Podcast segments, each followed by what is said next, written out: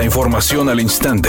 Grupo Radio Alegría presenta ABC Noticias. Información que transforma.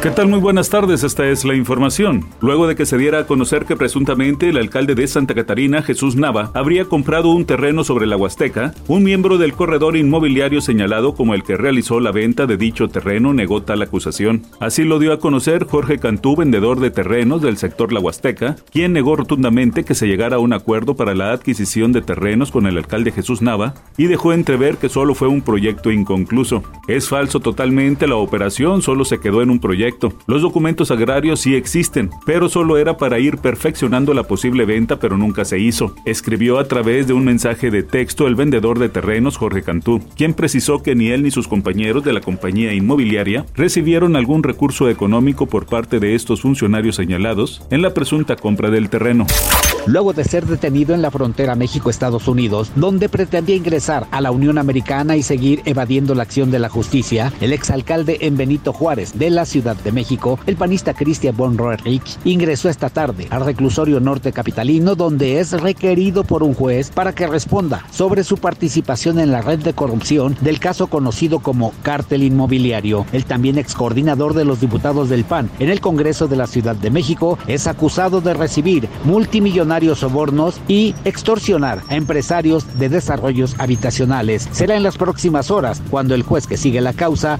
determine la situación jurídica del diputado panista Christian von Roerich. Editorial ABC con Eduardo Garza. La empresa Goner sigue envenenando el río La Silla impunemente. Continúan arrojando al cauce químicos contaminantes y ninguna autoridad le pone un alto. No sé si sea corrupción o incompetencia de las autoridades, pero Goner sigue envenenando el río La Silla. ABC Deportes informa. Sábado vamos a tener un tiro tototote en el boxeo. Gervonta Davis, campeón invicto contra Ryan García. Este que no es campeón, pero que también está invicto, que es toda una celebridad dentro de las redes sociales. Y bueno, va a ser un combate que se espera que salten chispas, ligeramente favorito para algunos, Gervonta Davis, pero el peso puede ser determinante y Ryan García con su pegada puede eclipsar a Gervonta Davis. Gran función de box la que vamos a tener este sábado encabezado por este peleador Ryan García que va a enfrentar el gran reto, el primer gran reto en su carrera contra Gervonta Davis.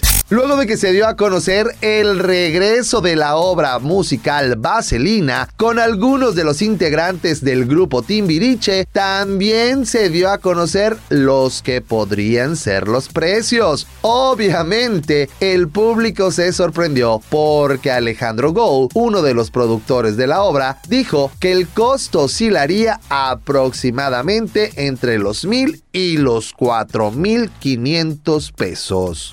Redacción y voz, Eduardo Garza Hinojosa. Tenga usted una excelente tarde. ABC Noticias, información que transforma.